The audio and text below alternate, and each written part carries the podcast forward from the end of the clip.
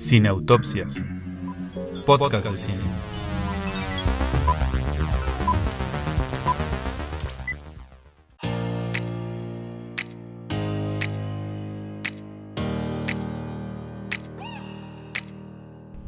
¿Qué tal amigos? ¿Cómo están? Bienvenidos al episodio número 38 de Cineautopsias, podcast de cine. ¿Cómo estás, Julia?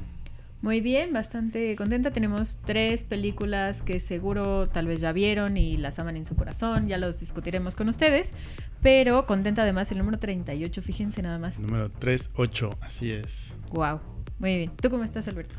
Pues muy bien, muy contento. Recuerden que estamos en www.cineautopsias.com donde además de encontrar nuestros 37 episodios anteriores, además de este del 38, también encuentran nuestras emisiones semanales de Cineautopsias Radio y también encuentran, por supuesto, todas y cada una de las columnas que nuestros colaboradores están haciendo sobre cine, series, música, literatura, filosofía y muchas cositas más relacionadas con todo lo que nos apasiona en, alrededor del cine, por supuesto, porque no hablamos de comida, pero también la comida nos apasiona. sí, no, mira, ese es otro gran tema Sí, ¿verdad? cine y comida. Ya ven, así, así surgen las ideas brillantes, fíjense, en, este momento, aquí quedan como testigos.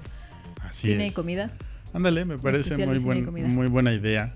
Y por lo pronto, pues estamos haciendo esto que sería una especie como de medio especial de cine y música por la feliz coincidencia de tres películas. Bueno, pues seguramente ustedes ya fueron a verla o por lo menos han escuchado de Yesterday, ¿no? Esta película de Boyle que, que imagina un mundo sin, sin los Beatles. Así es. Eh, también está la feliz coincidencia, efectivamente, de Blinded by the Light o eh, La música de mi vida, que es sobre cómo la música de Bruce Springsteen le cambia la vida a un chico eh, de descendencia pakistaní, ¿no? En el Reino Unido.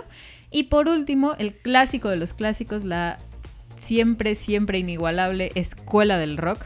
Así que tres grandes contenidos para ustedes nada más, amantes de la música y amantes del cine. Eh, y estamos muy contentos de comentar estas tres películas. Bueno, pues sin más por el momento en esta bienvenida, vámonos con nuestros contenidos y con bisturí en mano, comenzamos.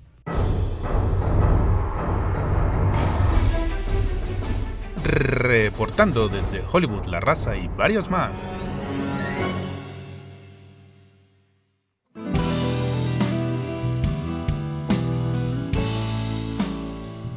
Muy bien, entonces la primera película que vamos a comentar ahora es La música de mi vida, que es el estreno más reciente en la cartelera mexicana y que nos cuenta la historia de, como ya muy bien decía Julia, de un chico de origen pakistaní que está buscando su lugar en el mundo. Tiene este contexto de una familia muy tradicional y no solamente por el origen, creo que uno de los logros de la película es como desligar un poco esta cuestión que son pakistaníes, aunque lo están remarcando todo el tiempo. Pero creo que los personajes están muy bien definidos como para que este tema sea más universal que el origen de ellos, ¿no?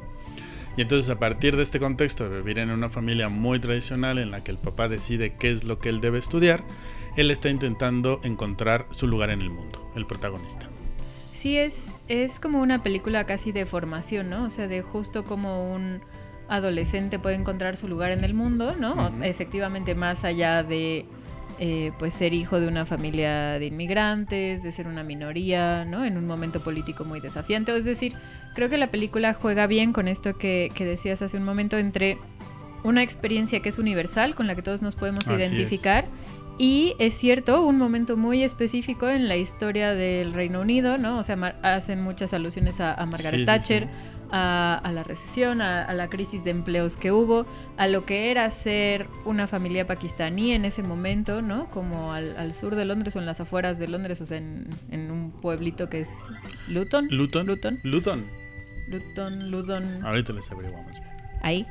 Eh, y entonces, digamos, como que juega bien en esta tensión entre... Y, yo creo que justo esa es la cuestión que le permite eh, aprovechar la música de Springsteen también, ¿no? Es decir, como esta tensión entre experiencias universales que compartimos todos y una experiencia particular de, de, digamos, tu vida en específico con una familia, con unos padres, un contexto político, social y económico que te toca solo a ti, ¿no? Cómo la música puede estar jugando en esas dos canchas al mismo tiempo. Sobre todo lo pienso porque eh, al inicio de la película, cuando nuestro protagonista Javed comienza a escuchar Springsteen, le dicen, ¿cómo escuchas esa música de blancos, no? O sea, vas a acabar odiándote a ti mismo.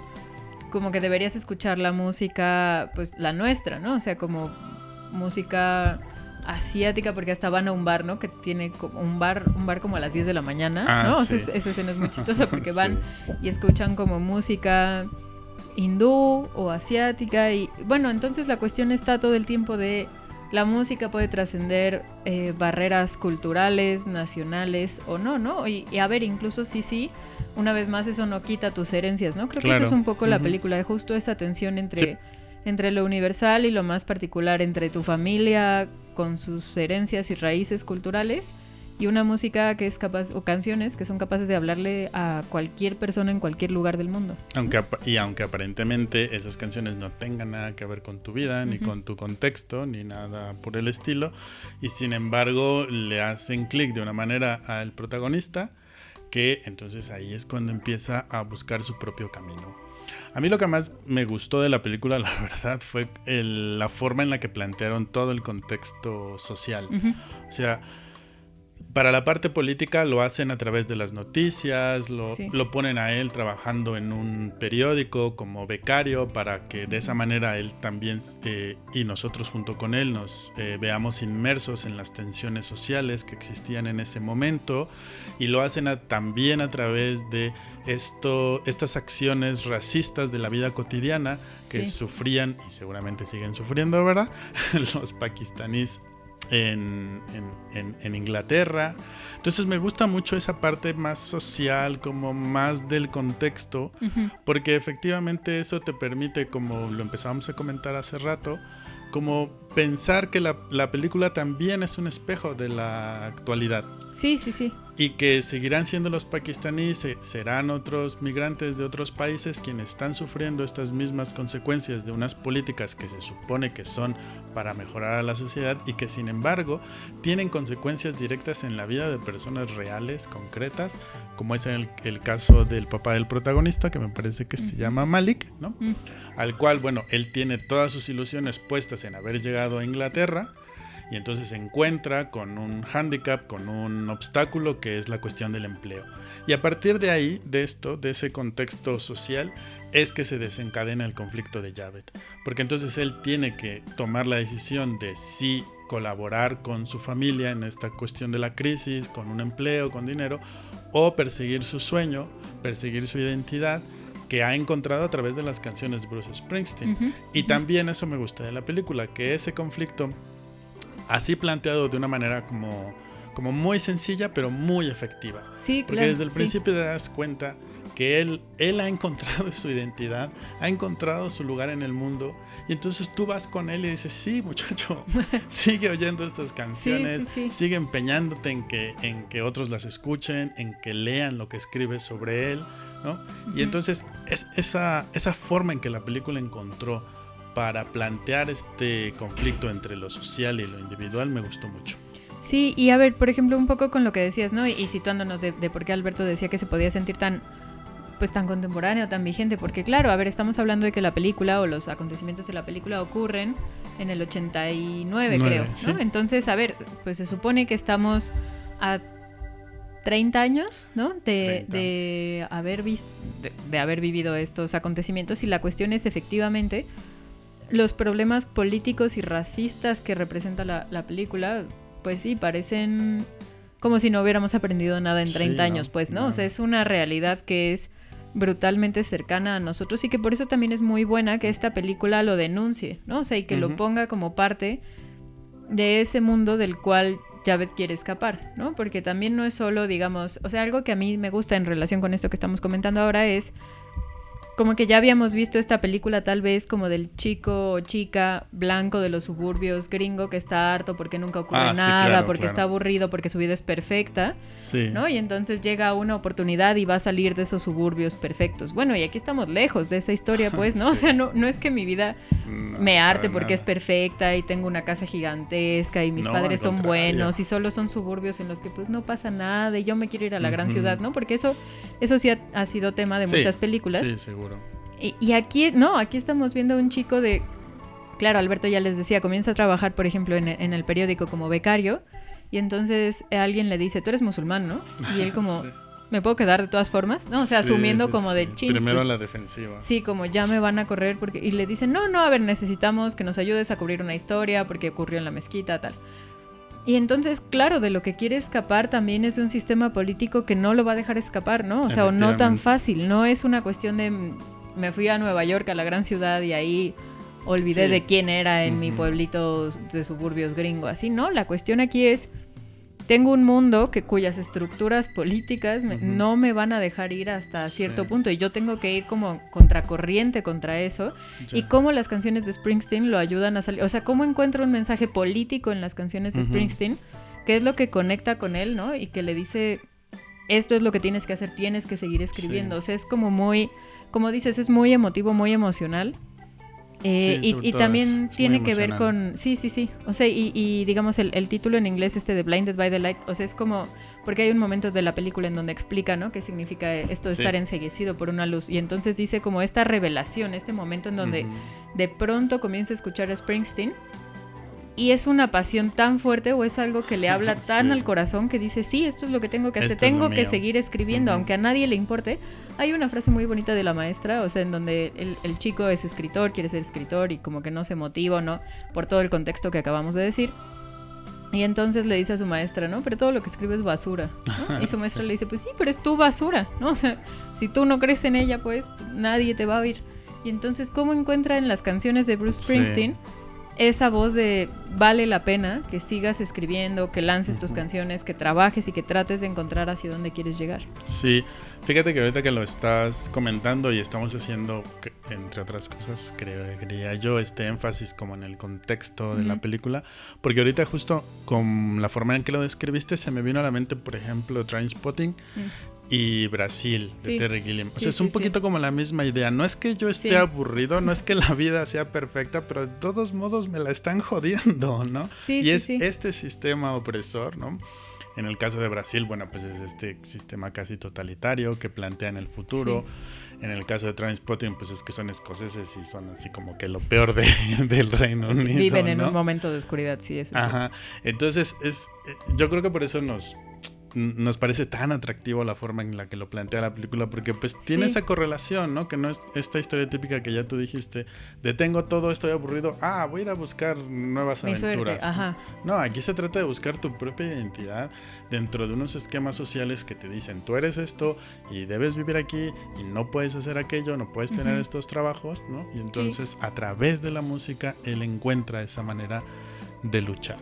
Y a ver, creo que es de las cosas que a mí más me gustaron. O sea, también hubo un momento de la película, según yo no estamos dando muchos spoilers, porque digamos de eso va todo. Es un chico el que le cambia la vida a Bruce Springsteen. Lo cual es muy bonito, ¿no?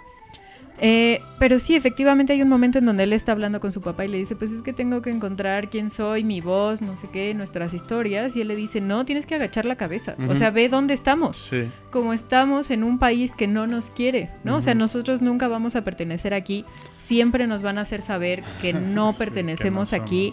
Y apenas tú quieras romper eso, ¿no? O sea, te va a regresar como violentamente en la cara, ¿no? Y experimentan ese tipo de violencia, de acoso cotidianamente. Y por eso también creo que, tiene que ver con, pues sí, con una historia de, pues no tratar de cambiar el sistema racista en el que está, pero sí decir, vale la pena como esta lucha desde abajo, porque además, claro, Bruce Springsteen y su música tienen como esta connotación de pues una clase obrera, trabajadora, de barrio pobre, que tiene que luchar, ¿no? O sea, como en horarios de fábrica, claro, también eso como que lo ponen en común, ¿no? En las peores condiciones, ¿no? Tienes que seguir, en las peores condiciones sociales, económicas y políticas, pues tienes que seguir luchando y tienes que seguir creyendo. Y la música y las palabras son una forma de salir de esa realidad que de otro modo te, asfixia, ¿no? Demasiado. Y efectivamente, a mí me parece que, por ejemplo, las canciones de Bruce Springsteen Princeton empatan muy bien. Porque como decía hace un momento, a pesar de que no es exactamente el contexto, o sea, sí tienen el espíritu, ¿no? Y si ustedes no son como, como muy conocedores de la música de Bruce como yo, también es una buena manera de entrarle a su música, ¿no? también es una invitación muy, ah, muy bien hecha a conocer este tipo de, música porque también a veces podemos tener un poco ese prejuicio, como de hecho sucede en la película, de que, ah, es un cantante gringo, ah, pues ha de ser bien patriótico, ¿no? Y le ha de cantar las sí, barras. con la de Burning the USA es la canción. Entonces, el mismo prejuicio podemos tener hacia Bruce Springsteen, ¿no? Y en cambio, con esta película, pues nos damos cuenta de esto que tú acabas de decir, que él representa un grupo social, un, un conjunto de personas en Estados Unidos que también habían sido, han sido olvidadas por, por, el, sistema. ¿no? Sí, sí, o sea, de hecho que lo conozcan como el jefe, ¿no? O sea, es el jefe, pero de, de, a ver, de la clase que se parte la espalda todos los días, pues, ¿no? O sea, sí, sí, Hasta por cómo se viste, o sea, playeras de algodón, ¿no? Este, jeans. Sí. O sea, la cosa es... Ay, lo es comiquísimo como él va imitando el vestuario. pero además, fíjate, eso es muy bonito. O sea, digamos, hemos dicho mucho de esta película, pero como una película de adolescencia, o sea, es cierto, o sea, cuando eres adolescente y encuentras la figura a la que te vas a encomendar, ¿no? Así como ves un producto cultural, o sea, una película, un libro, canciones y dices, de aquí soy, me voy a vestir, voy a respirar esto y mi identidad va a estar como en función de esto que yo creo que es la verdad, ¿no? O sea, y que eso también es parte de crecer, digamos, como representa, sí, sí, sí, decir, aquí encuentro algo que en el mundo que me han ofrecido mi familia, la escuela, mis amigos, que, que hasta ahora no había encontrado, ¿no? Entonces tiene que ver también con pues vestirme como Springsteen y tener mi cuarto lleno de pósters de Springsteen y, que todo en la vida sea Springsteen, porque eso es como lo que le da sentido cuando eres adolescente, digamos. Así así lo vives, bueno, así lo viví yo. No sí, no, pues no, pues todos, lo, a todos nos aferramos a algo cuando éramos adolescentes, ¿no? Ya nada más para terminar y para que no se pierda esta bonita costumbre de quejarme de algo. Yo sí voy a decir que yo a mí no me gustó tanto que el personaje principal, a pesar de todo lo que estamos diciendo ahorita, creo que no tiene un arco muy bien desarrollado. Ya. El, pero entonces fíjense, cuando lo vayan a ver, y si ya la vieron, coméntenos esto, en el papá. Mm creo que el, el, papá como personaje es más complejo de lo que aparentemente se presenta. Y él tiene un arco de personaje de inicio a fin más complejo que el propio protagonista. Sí, pero yo no lo vería como una queja tal vez, o sea, porque digamos es como un o sea, es cierto, yo algo una ventaja es que no hay como villanos o antagonistas fuertes, o sea, el papá es quien es e intenta hacerlo mejor. Y en ese sentido sí. es un personaje muy complejo. Tal vez no hay un arco tan grande en este chico, pero pero porque creo que es eso, porque va dando traspiés en lo que se encuentra a sí mismo y se encuentra y cree que ya se encontró y comete un error y no sé, lastima a su amigo, lastima a la chica, o sea, como que está a prueba y error, pues, ¿no? Encontrándose un poco y por eso tal vez no es que tenga un arco de pues sí, no, no sé, como que no acaba de encontrarse a sí mismo hacia el final, ¿no? O no está tan lejos de donde empezó, pues más bien va, va ganando confianza en sí mismo y en lo que quiere hacer, aunque dé, o sea, palos de ciego, ¿no? Porque no, sabe qué está haciendo, ¿no? Y, pero bueno, sí, yo, yo también estaría en ese sentido como de acuerdo y ya también solo para cerrar, creo que las canciones, aparte de que son una muy buena invitación a, a conocer la música de Springsteen, si no la conocen, me gustó mucho cómo lo usa. O sea, sí es como un momento de, realismo mágico en donde exactamente la música te saca de la realidad en la que estás y entonces de pronto hay coreografías o de pronto se ve la letra de la canción y entonces es como este mundo que va más allá de la, de la cotidianidad con la música, pues. Pero, ¿sabes? Al mismo tiempo reafirma la realidad. Sí, claro. O sea, no es un poco como en La La Land, que de ah, pronto se ponían a bailar y luego ya regresaban y eran los humanos. No, no, no, es un escapismo ahí. No, no, no. Pero digamos, sí es como como este mundo mágico que, se abre ante él cuando conoce esas canciones, que él siente y que está viviendo y es como un filtro que le pone a su mm, realidad y que entonces le da sentido y por eso ve el mundo a través de esas canciones porque además es muy literal, ¿no? Se pone los audífonos y entonces ve a los demás de otra forma, ¿no? Entonces hasta ese uso de la, de la música me gustó mucho también. Muy bien, bueno, pues ahí está la recomendación, la música de mi vida, seguro todavía estará en cines, en algunos quizá, para cuando ustedes estén viendo esto, y si no, pues cuando la vean en streaming o en la calle o en donde sea. O si ya la vieron. No se la pierdan y coméntenla con nosotros.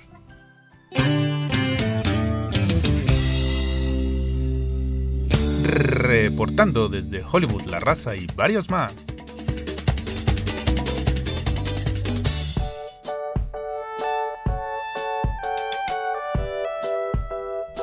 Pues vamos a empezar ahora con nuestro segundo contenido, que es Yesterday. Que bueno, este sí yo creo que, a ver, un poco sobre todo tal vez porque la música de los Beatles es más conocida en México, esta va a durar, ¿no? Bastante en cartelera, o sea, por Sí, lo menos seguro. la- seguro le van a apostar más que, que a la música de mi vida.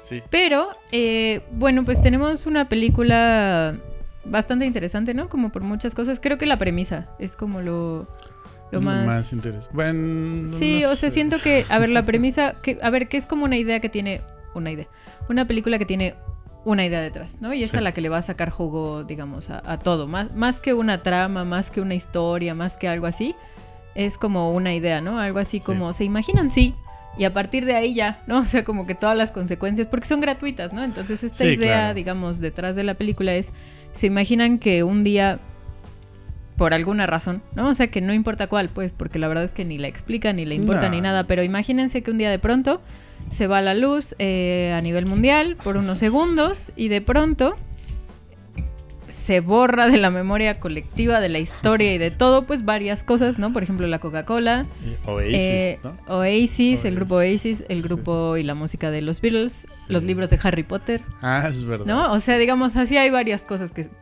así Sí. se van a borrar. Y por un accidente, bueno, no sabemos si por el accidente, ¿no? O sea, si fue coincidencia, parece que eso insinúan o algo así. El caso es que nuestro protagonista, por azares del destino, de la suerte o de su accidente, va a ser una de esas pocas personas que sí recuerdan a los Beatles. Tres personas en el mundo recuerdan. a Imagínense nada más. Y, y tampoco nos explican por qué tres, por qué sí, sí. lo cual me gusta, me gusta. O sea, Es porque- verdad, no porque explica nada de a eso. mí no, no me vengan con una explicación de no, porque entonces la física... cua-". No, no, no, no. O sea, miren, da igual. Sí. Da igual, porque es una historia mágica. O sea, es como una historia de...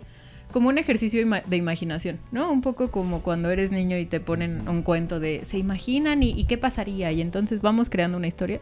O sea, creo que no tiene que tener lógica interna, pues, ¿no? O sea, no es un No, mundo que se tenga que explicar a sí mismo de, oigan, ¿y por qué tres? ¿Y por qué así? ¿Y por Para, qué?". para lo que quiere la película no necesita explicar Sí, nada. sí, sí. Porque la película no quiere presentarle a nadie la música de los Beatles, porque la música de los Beatles la conoce todo el mundo. La película no quiere hacer una biografía de los Beatles, la película no quiere mostrar todo el dinero que tuvo para pagar los derechos de la música de los Beatles. No, la película te quiere contar una historia de amor. Sí. Y, a ver, ajá, una historia de amor, pero quiero saber cuál es la historia de amor que tú crees que retrata. Para mí a la música. ¿Verdad? O sea, es que digamos, yo he leído críticas de, ay, pues es que arruinaron la película porque le Sí, yo quitaron, también he leído eso. quitaron como el énfasis a la música y se, se enfocaron mucho en esta historia de amor que viene y va y no empieza y no Ujú. termina y no avanza. Y a ver, pues es cierto, ¿no? Hay como una historia de amor como en el Inter, ¿no? Pero... Sí. Y, y que claro, que además vi que fue también una cuestión del guion, ¿no? O sea, que lo que pasa es que parece que el guion al inicio era como muchísimo más loca y experimental. Sí. de- y entonces imagínense qué implicaciones tendría y qué consecuencias. Y lo bajaron un poquito de tono para hacerlo más accesible. Y se enfocaron más en, en la relación amorosa de, de los dos protagonistas. Sí, pero yo creo que al final la, la película se reivindica un poco con su premisa y para mí su premisa es esta, o sea, el, el amor que hay es el amor a la música. Sí, Luego sí. habrá las Yoko Ono del mundo que separarán a los grupos y pondrán a pelear a sus integrantes o lo que sea que haya pasado y se separarán o se unirán, ¿no? Como en el caso de los protagonistas de esta película, pero lo que lo que atraviesa todos estos ires y venires de la vida es la música. Sí. Es la que te está acompañando. Y a mí lo que de las cosas que más me gusta de Yesterday es que um, yo em, utilizaba esta frase en la reseña que les escribí y en las cositas que hemos comentado en nuestro programa de radio. O sea, que reinventa la nostalgia. O sea, no se trata como de, de, te digo, presentar un- a los Beatles. Bueno, ¿a quién se los vas a Sí, sí, presentar? sí. Se trata de que tú te acuerdes la primera vez que escuchaste. Yesterday, la primera vez que escuchaste lo que sea. Porque de eso un poquito va cu- cuando, cuando el protagonista ya se da cuenta que él es el único que lo está haciendo, ¿no? Y entonces le canta Yesterday a sus amigos y intenta cantarle Let It Be a sus papás. O sea, luego ellos lo que hacen es recordar ese momento en el cual él les estaba presentando estas Sí, sí, sí. canciones, ¿no? Entonces, yo pienso que la película es como una especie de poema sobre el amor a la música. Porque lo que él quiere antes de lograr esto es cantar. Sí, también. O sea, sí le gustaría tener éxito. Sí, pero le gustaría dedicarse a sus canciones. Y a pero no ha abandonado eh, su guitarra y el intento por cantar. Eh, no lo ha abandonado porque ama la música. Sí, sí. No porque quiera tener éxito. Si el, si el protagonista hubiera querido tener éxito desde el principio, ya hubiera abandonado la música porque lo que vemos es un perdedor. en términos comerciales, por decirlo de esa manera, ¿no? Sí, sí, sí, hubiera cambiado sus canciones, hubiera hecho otra cosa, ¿no? Exacto. Y él se aferraba a la, música que le gustaba y era la que interpretaba. Luego no tenía mucho éxito en la vida, pues por lo que ustedes quieran. A lo mejor es que no tenía mucho talento también. Sí, sí. ¿No?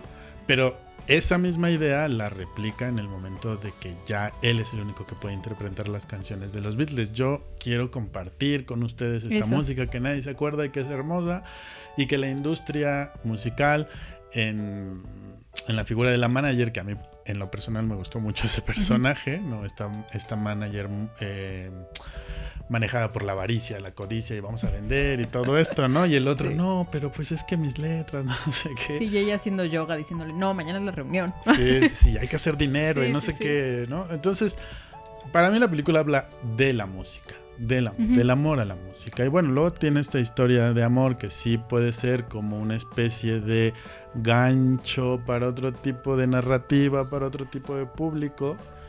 Pero yo creo que la película se reivindica hacia el final, quizá muy al final, y por eso de ahí vienen las quejas, ¿no? Porque el clímax de la película es sobre la historia de amor. Sí, sí, sí. Pero luego lo que pasa, ahí es donde reivindica la música. Sí, miren, a mí, por ejemplo, la, la historia de amor de los protagonistas, para mí, para mí, muy particularmente, estuvo totalmente reivindicada porque reivindican también Obladi Oblada, que a mí sí me gusta mucho. Y entonces, no, esa canción no, y yo digo, ¿cómo no? O sea, es una historia de amor, de vivieron felices para siempre, gente, valoren, ¿no? O sea, cada quien en su vida. Y digamos, al final te muestran, o sea, como a partir de la canción de Obladi Oblada te muestran cómo vivieron ese felices para siempre. O sea, tienen un momento muy lindo, pues, ¿no?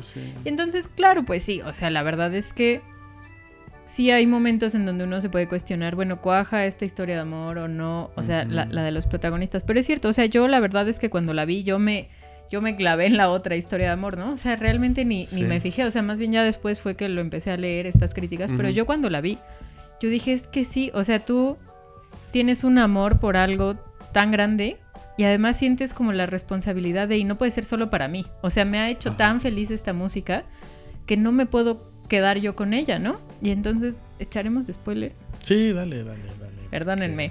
Pero es que, o sea, si no, no voy a llorar con ustedes. Si ustedes quieren que yo llore con ustedes, o sea, es la verdad, ¿no? Pero hay dos momentos que a mí me partieron, ¿no? Y entonces el primero es, efectivamente, como Alberto ya decía, hay tres personas en el mundo que recuerdan a, la música de los Beatles. Uno es ruso y los otros dos son ingleses, ¿no? Porque, pues, sí, pues la otra mujer es inglesa y, y el protagonista. Y entonces, eh, la cosa es que en algún momento yo dije, ay, no, o sea, como, como el giro de la película va a ser que lo... ¿no? O sea, que le van a decir, sabemos lo que estás haciendo, ah, sabemos que te estás robando. Y yo sí, porque la película juega con que van a hacer yo dije, ese va a ser el giro. Sí, que los otros dos le van a ir a reclamar. Ajá, de por qué te estás robando la música que sabemos que es de no sé quién, ¿no? Y entonces yo dije, bueno, pues sí, sí. Pues, o sea, como que yo me veía venir una película, ¿no? En ese sentido, como un, como un un giro de tuerca, un arco narrativo como más tradicional, ¿no? Y entonces a partir de ese conflicto él se va a, confesar. Y no, no, no, o sea, me sorprendieron mucho, o sea, afortunadamente no fue la película que yo imaginé, sino que de hecho llegan estos dos y le dan las gracias, ¿no? Como gracias, gracias por sacar las canciones de, de los Beatles porque pues sí, un mundo sin la música de los Beatles sería infinitamente peor, ¿no? Y nosotros no sabemos cantar, o sea, nosotros no tenemos la habilidad musical ni ah, para cantarla, ni para lanzarla, ni... Y qué bueno, qué bueno que tú las grabaste y ya las bajé, o sea, ya las descargué. Porque sí, y se ponen a cantar juntos y entonces es como, qué emoción compartir esta música con... Y entonces no tiene que ver exacto con... O sea, yo creo que ahí se reivindica lo de la carta de amor hacia la música, porque no tiene que ver con, te voy a mandar, porque esas canciones no, no son tuyas, son robadas. Es como, qué bonito compartir esto que nos apasiona juntos. Sí.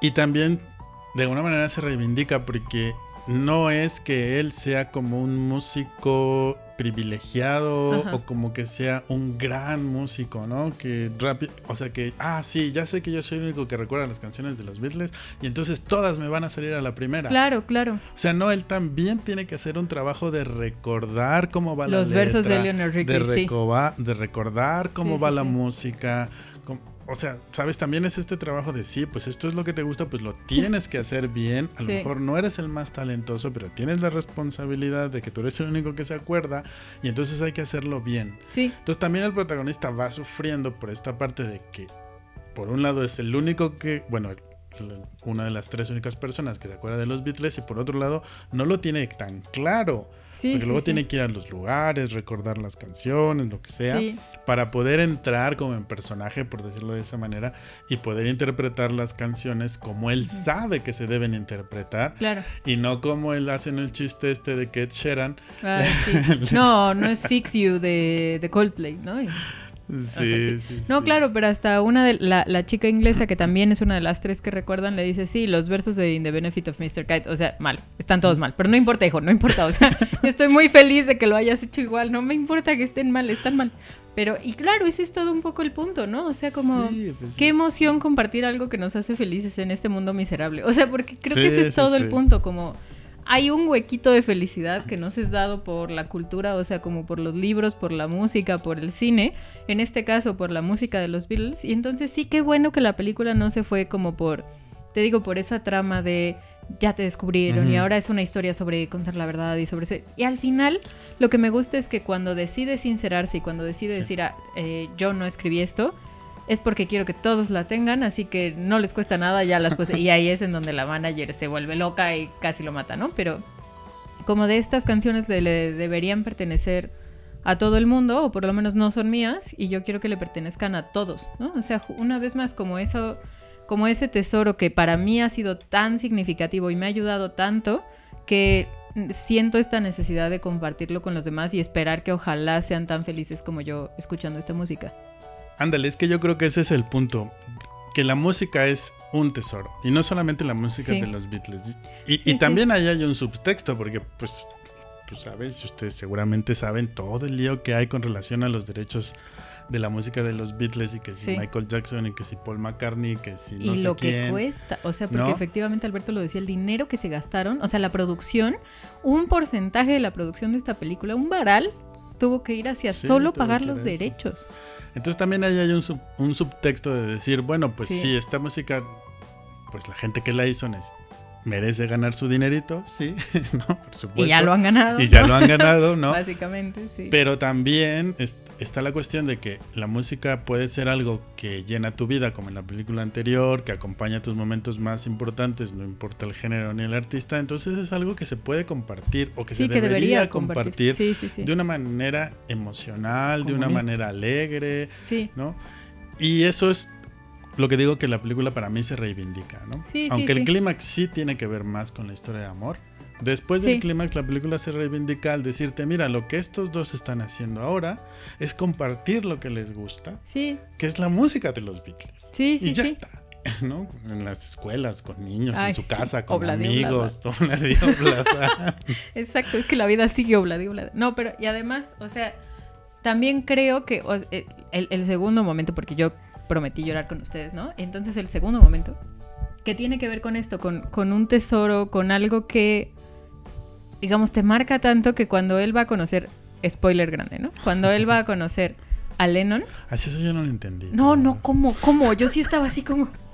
Porque yo dije, a ver, o sea, ¿a poco va a haber un cameo de Ringo y estaba así como muy bien guardado el secreto? ¿O a poco? O sea, un cameo de McCartney, yo no entendí, o sea, yo no me enteré, pues igual y sí, ay, qué emoción. Y llega y abre la puerta y es Lennon. O sea, yo sí, yo sí me maté. Es, un actor, ¿eh? No crean que es John Lennon. Pero, pero, imagínate esa magia del cine de, de todos los fans que estuvimos ahí de y si no nos lo hubieran matado, o sea, para mí sí me llegó el, o sea, por, les juro por Dios, yo dije, abrázalo, abrázalo ya. Y entonces por eso en ese diálogo cuando le dices que viviste a los 70, o sea, llegaste a los 78, te das cuenta de que llegaste a los 78 y él así como, ¿qué hijo? ¿Estás bien? ¿No eres muy raro? y le dice, señor, ¿lo puedo abrazar? Yo dije, sí, pues ya lo mismo desde que abriste la puerta, yo no sé qué está pasando. O sea, porque además tiene que ver con y creo que tiene que ver con el ejercicio imaginativo de se imaginan que perdiéramos la música de los Beatles para siempre y entonces no, sería terrible y entonces este chico y tal. Y entonces como está jugando eh, mucho con estas posibilidades, se imaginan sí, ¿no? Entonces a mí me gustó que no fuera un cameo, sino que fuera como un... Se imaginan si no lo hubieran matado en, en Nueva York, se imaginan si hubiera vivido feliz hasta ser grande, o sea, algo, digamos, había como tantas expectativas puestas en los discos que podríamos haber recibido de, John y que ya no fueron nunca. O sea, como esta promesa de. Como, eh, que sí, que es una tragedia. O sea, que llegue un fan a matarte a la puerta de tu casa es una tragedia. Entonces, digamos, había como esta cosa de. Se imaginan un mundo en donde eso no pasó, ¿no? O sea, había como una redención o como algo como liberador de hubiera sido lindo, o sea, hubiera sido lindo que no lo mataran. Y entonces, ay, no, yo ahí sí casi me les voy. O sea, pero de que me sí, Bueno, así como lo estoy diciendo Julia, así tiene sentido. Yo la verdad no lo entendí muy bien. O sea, porque en ese mundo alternativo que plantea la película, ese no es John Lennon. Es un señor que se llama John Lennon. Bueno, es John Lennon, pero no fue el músico John Lennon. Ajá, entonces, bueno, pues ahí está el comentario de Yesterday. Vayan a verla al cine, en streaming, en donde sea, que la puedan ir a ver.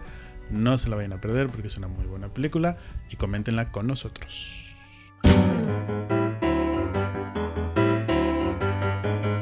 Solo porque nos gusta.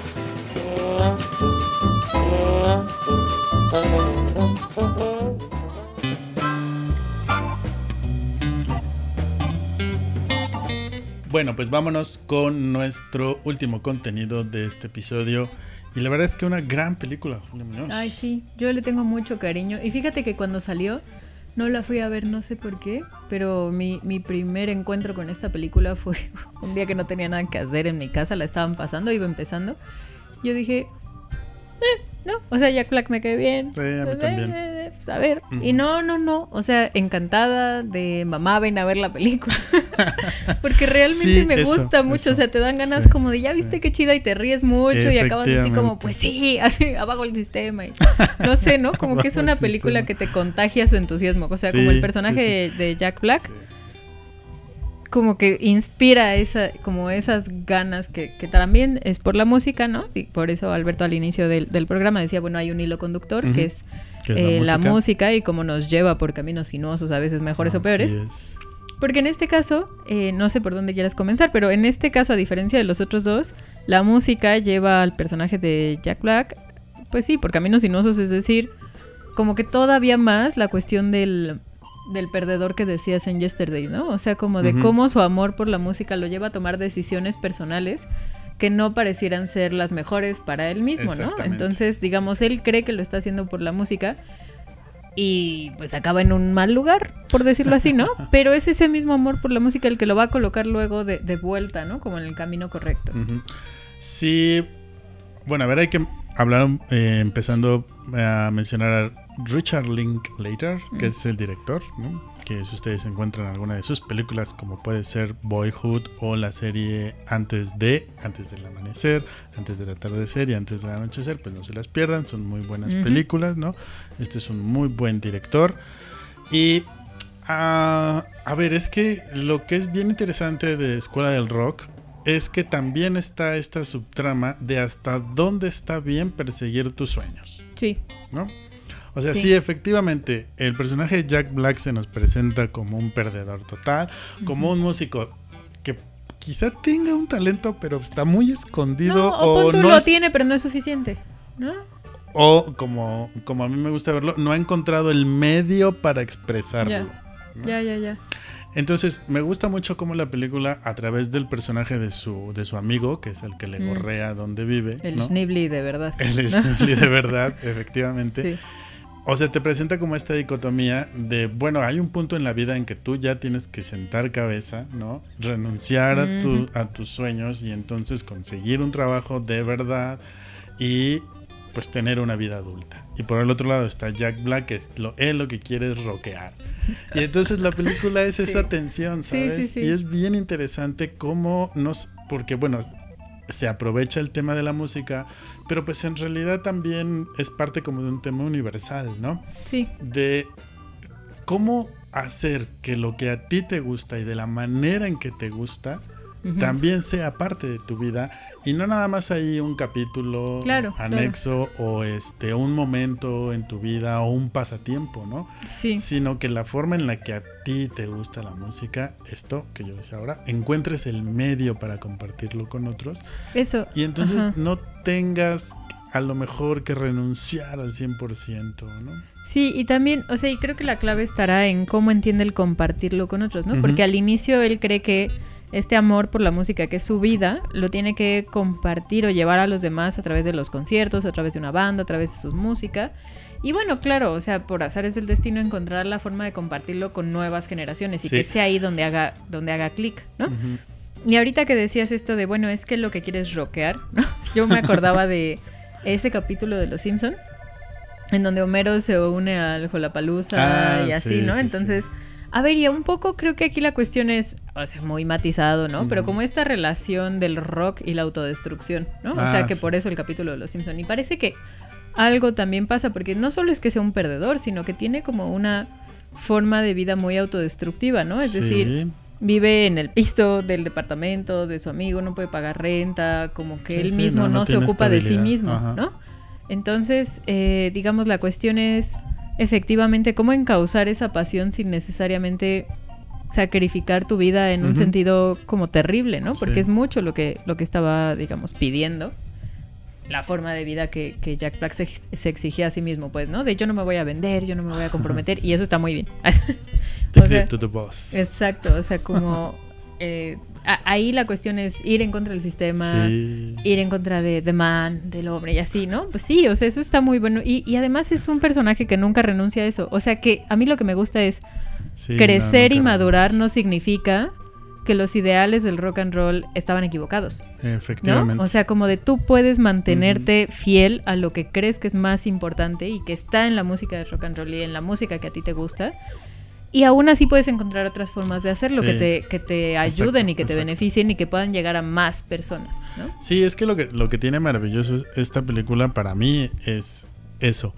Que al principio yo Jack Black, bueno, su personaje, eh, les digo, puede ser este músico que a lo mejor tiene talento, a lo mejor no. Pero en, realidad su problema es que no tiene el ambiente adecuado para desarrollar el gusto por la música como él lo tiene. Sí, que no ha encontrado el lugar en donde tiene que llevar la pasión que trae. Y luego cuando lo encuentra, que es en esta escuela primaria donde él se hace pasar por un maestro sustituto, sí.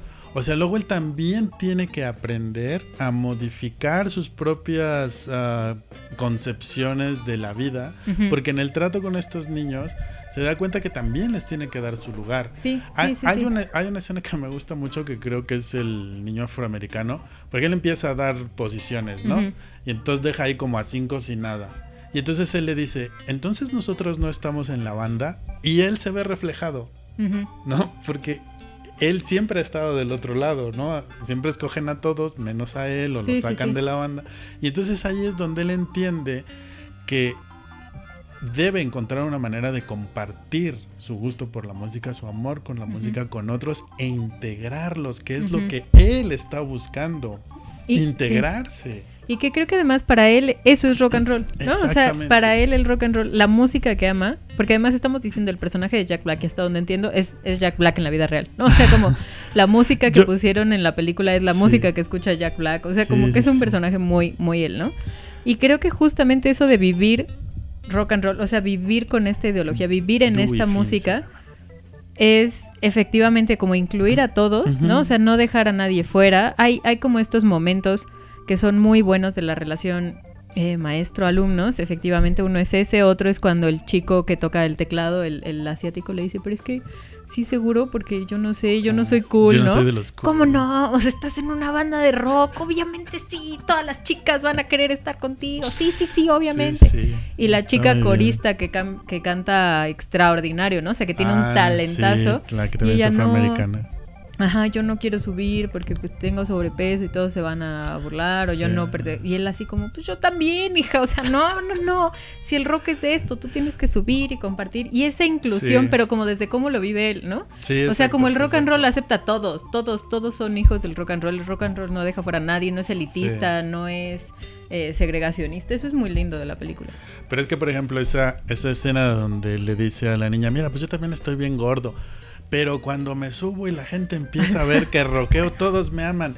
Y en realidad no es así. Sí, sí, sí. No es así, no es que lo amen a él como rockero, porque hay esta cosa maravillosa al inicio de la película que se quiere aventar a, la, multitud y la gente se quita, ¿no? Pero eh, que él crea, ¿no? que, que su amor por la música le haga creer que cuando está en un escenario está conectando con todos. Sí, sí, sí. Es lo que hace que, él, que los niños conecten con él y que a su vez los niños también conecten consigo mismos. Porque aunque no es el tema principal de, la película y no. Y, afortunadamente no tiene estos momentos como medio lacrimógenos de la relación de algunos niños con ah, sus padres. Me la vida. Y tampoco con él. Este, también uno de los temas de la película es que a través de él los niños aprenden a aceptarse.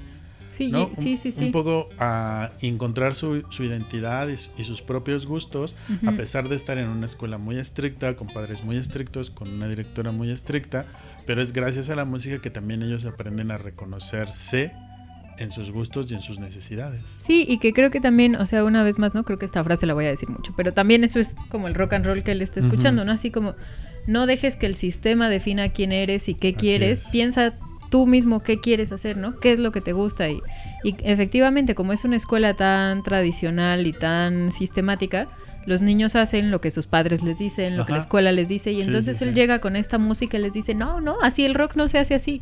O sea, en el rock tienes que pensar tú qué quieres, no el sistema, sino cómo lo vas a romper, cómo vas a ir más allá, qué quieres hacer tú.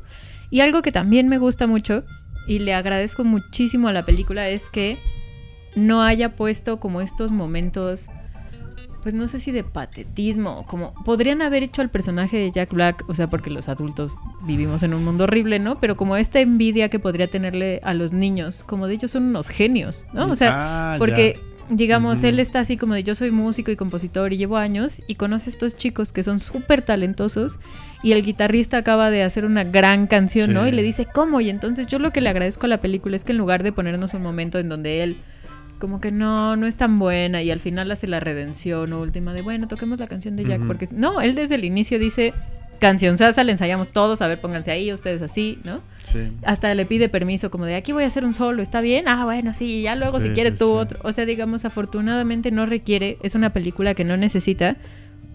Pues sí, de esos arcos del personaje de él era como muy mezquino y egoísta y al final aprendió a amar a los demás. Porque no, o sea, no, se trata de eso, como que sí es les digo, eso es lo que me gusta de la película. No es un personaje que aprende que, tiene que modificar quién era, más bien como encauzarlo, ¿no? O sea, pero no tiene que renunciar a quién es porque él es un tipazo. Lo que pasa es que efectivamente pues toda su energía estaba mal puesta en un muy mal lugar, ¿no? Pero entonces encuentra a estos niños y afortunadamente los niños a ellos, claro, eso también es una escena muy, muy, a mí me da mucha risa. la escena de la junta con padres, así como es que esos ah, niños me, han tocado y creo que yo los he tocado a ellos. y entonces, digamos, es como el encuentro de dos mundos desafortunados entre sí, Que, que, sin que nadie lo hubiera previsto iban a ser una gran combinación, ¿no? Porque aprenden como fortalezas y debilidades unos de otros. Pues sí, efectivamente, es que lo que, lo que es padre es eso, que no es un personaje que que en realidad tenga así un súper talento que se quiere imponer a los demás, ni tampoco es un personaje que tenga un súper ego que aunque no tiene talento, se quiere imponer a los demás, sino que sabe reconocer el talento que estos niños tienen, y entonces es cuando asume su papel que lo que tiene que hacer es encauzarlos. Y también está bien padre el personaje de la directora, que es Joan Cusack, Rose Mullins, ¿no? Sí, sí, ¿Cómo, Es, cómo representa esa otra parte, ¿no? Del sistema, como muy estricta, como siempre tratando de ser perfecta.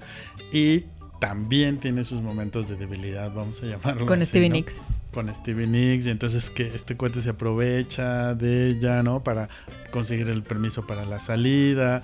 Entonces también esa relación que entabla con ellas está bien padre, ¿no? Sí, y además es como esta figura del adulto que está como tratando de convencerse a sí misma de sí puedo hacer esto, sí puedo hacer esto, sí, puedo ser adulto, sí puedo... Y, y, y el personaje de Jack Black Dewey Nunca, nunca se intenta convencer de yo soy adulto, yo estoy hecho, no, no, no, no, no. O sea, lo que quieres rockear. Y, y, eso es como lo que saca de la directora, ¿no? O sea, como de, acuérdese, acuérdese, usted tampoco quería como acoplarse a este mundo. Hay algo de usted que como que no acaba de ceder a esta estructura, ¿no? Usted no es así. Y entonces eso es como, como lindo de esa relación, digamos. Y yo creo que muchas cosas las improvisó Jack Black en ese mm. momento. ¿eh? Me da la impresión Sí, no. Que, Linklater le dijo, a ver, pues tú lánzate. Sí, no, según yo los discos, las referencias, las así, él dicen que tal cual agarraron la colección de, discos que él tenía, o sea, y es él, ¿no? O sea, es él. Y, claro, además, o sea, hay una parte de la película en donde yo digo, híjole, yo sí hubiera querido ir a esas clases, super sí hubiera querido ir a esas clases. Como tiene un, pizarrón aquí, la historia del rock. Sí, con un diagrama de flujo. sí, o sea, yo, o sea, de que te dan ganas de tomar notas, de no, ¿por qué no nos están pasando esta parte? Y además hay una, como una parte padrísima en donde, este de tarea le da a los alumnos así como, a ah, ver, tú vas a tocar la batería, entonces te, te, toca este disco. A ver, tú, eh, a, la chica que les digo que tiene como un gran talento cantando, le dice, a ver, tú, ten este disco de Pink Floyd, o sea, fíjate bien en los coros que hay atrás, en el de Big in the Sky, no sé qué. o sea, además piensa en cada uno de sus alumnos, pues, y a cada uno le da discos distintos. Además, pedagógicamente hablando, me han dicho que ahora está de moda esto del aprendizaje por proyectos. ¿No? Y entonces, o sea, la cuestión es, mire, nada más, o sea, no, estaba bien encaminado, pues, porque la cuestión es, creo que encajan porque tienen un proyecto juntos. o sea que, digamos, la misión de construyamos una banda, construyamos un equipo, vamos a competir, hace que todos se identifiquen, que todos sepan qué aportar, ¿no? Hasta los que solo se dedican a la seguridad, los que se dedican a los disfraces, o sea, en fin, como que todos saben que pertenecen porque tienen algo que hacer, ¿no? En ese proyecto común. Sí, y luego ya cuando se descubre que él no es el maestro por el que se estaba haciendo pasar, ¿no? Que tú te esperarías que la película como va a ir una especie como en picada, ¿no? De que él va a tener que decir, no, pues sí, yo no debía haber hecho esto, ya, ya voy a renunciar. Sí, me voy a cortar el cabello. Me voy a cortar el cabello. No, la película vuelve a subir, ¿no? De una manera espectacular. Gracias a que los niños dicen, bueno, pues si nosotros ya nos preparamos para todo esto, pues hay que ir a la la batalla de las bandas, y vamos a presentarnos y vamos por este hombre. Y entonces van y lo convencen, y entonces van y tocan, y entonces es reafirmar esta idea de que solo basta, bueno, que por decirlo de esa manera, que encuentres el medio a través del cual puedas compartir tus talentos y expresar tus emociones para que haga clic con tu vida y entonces no tengas que renunciar a esta idea, a, esto, a tus ideales, en el caso de, del personaje Jack Black, lo que quiere es rockear. Sí, y además, o sea, cuando van los niños por él, les dice, no, déjenme, ya soy un perdedor. Pues sí, ya sabíamos, levántate. O sea, pues, caray, ¿no? o sea, como no, no, pues no creíamos que eras un tipazo así con el éxito. No, hijo, o sea, te queremos así, pero pues ya vámonos porque vamos a llegar tarde. Entonces eso es como muy bueno porque también es una relación muy honesta, ¿no? entre las dos partes.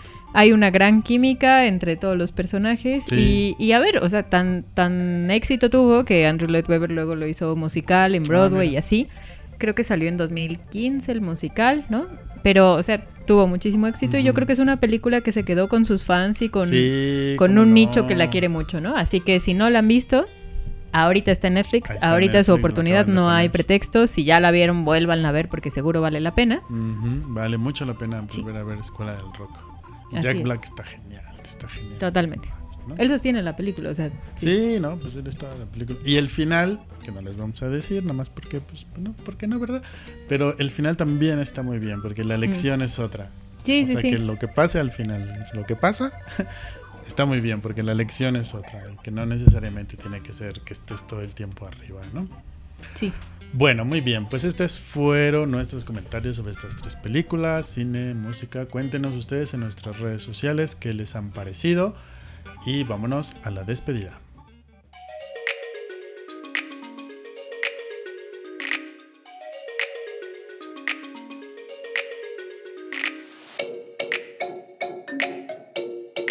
Bueno, pues este, este episodio, el número 38, pues tuvo este hilo conductor, ¿no? Y fue casi sin querer. Sin querer. Eh, porque de hecho, a ver, pues se han estado dando estas películas desde Bohemian Rhapsody, la de Rocketman, pero afortunadamente, o sea, creo que no nos estamos encasillando normalmente en que la única relación del cine y la música tengan que ser estas biopics, ¿no? O sea, con Yesterday y la música de mi vida hay otras dos propuestas muy frescas que además tienen una gran eh, funciona al momento de representar diversos personajes, o sea, o personajes de diversos ambientes, ¿no? Porque les digo, no es el típico chico blanco de suburbios que tiene problemas en la vida.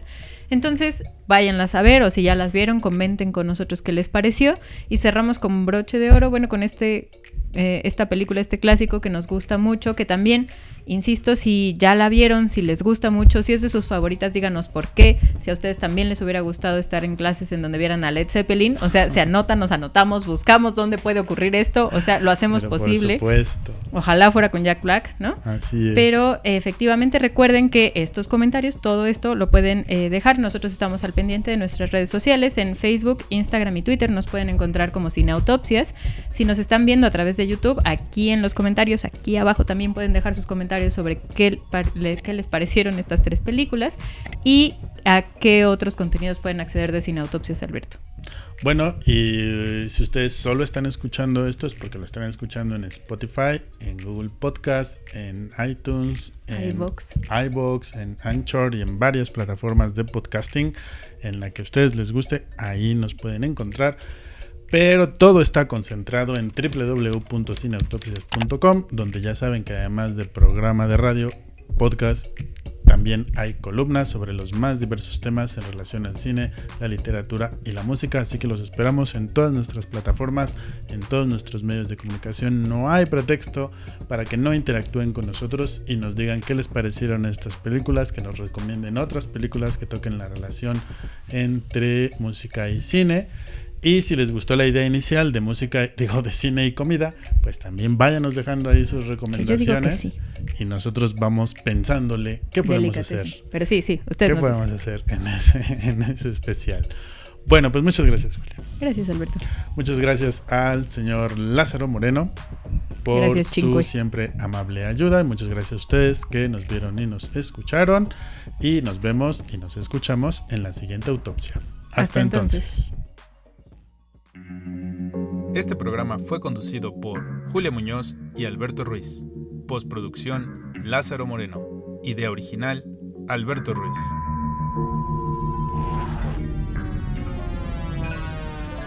Cineautopsias. Podcast de cine.